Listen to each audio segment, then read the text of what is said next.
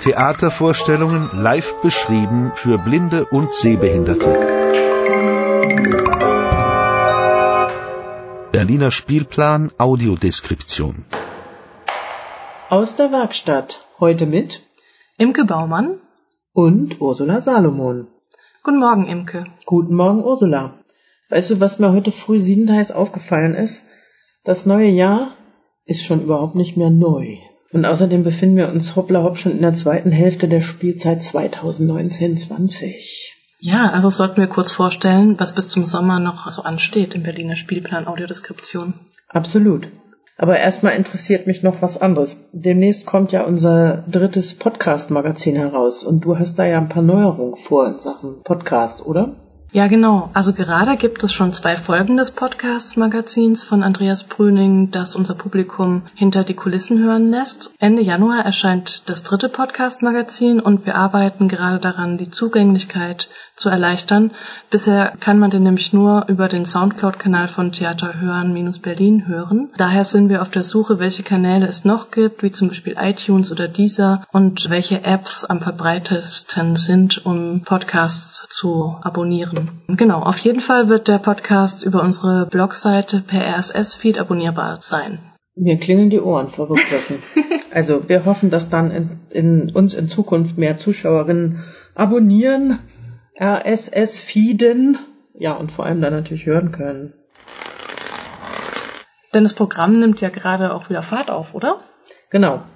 Aktuell suchen wir zusammen mit dem Berliner Ensemble nach unserer zweiten BE-Inszenierung für Audiodeskription. Was für Kriterien hast du da? Ja, also das ist auch gar nicht so einfach. Theoretisch könnte natürlich jede Aufführung ein Teil des Berliner Spielplans Audiodeskription werden, weil Barrierefreiheit ist, soll ja eigentlich für alles sein. Also die ist nicht teilbar eigentlich. Aber praktisch haben wir inzwischen im Laufe der Arbeit doch festgestellt, es gibt ein paar Anforderungen, die doch schön wären, wenn sie erfüllt würden. Also zum einen ist es so, dass die Aufführung natürlich Platz bieten muss für den Kommentator, für den Kommentar. Das scheint relativ selbstverständlich, aber es ist gar nicht immer zu, so einfach zu erfüllen.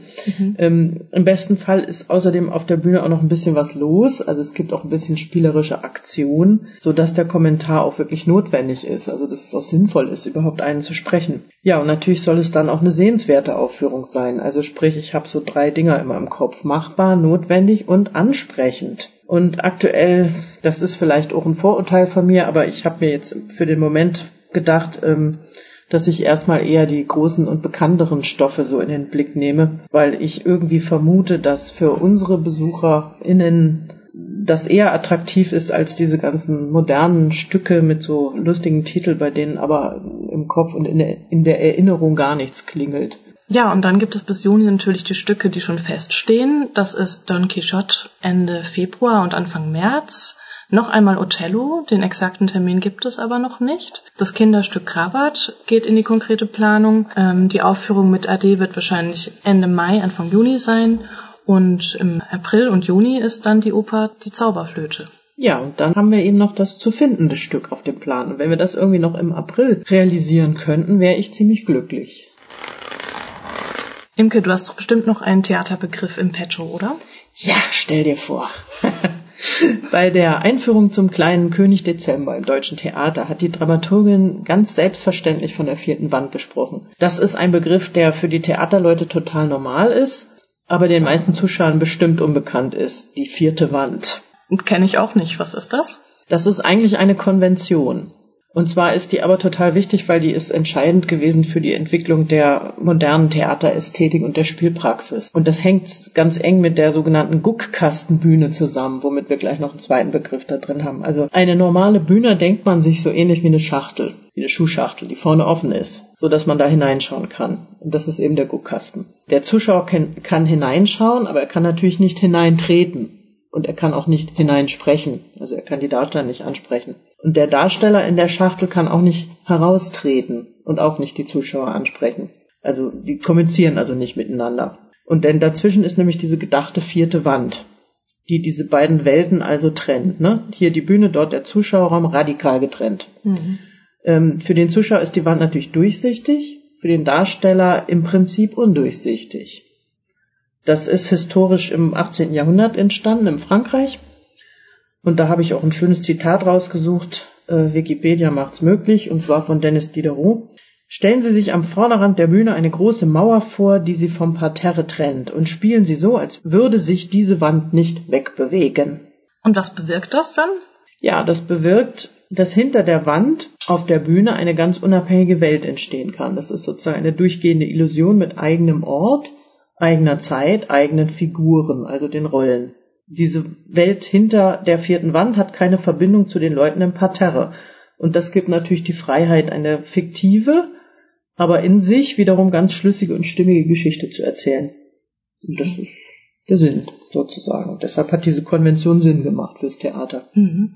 Und was passiert, wenn es da Störungen gibt? Also wenn Zuschauer ganz begeistert sind oder vielleicht mal Buch rufen?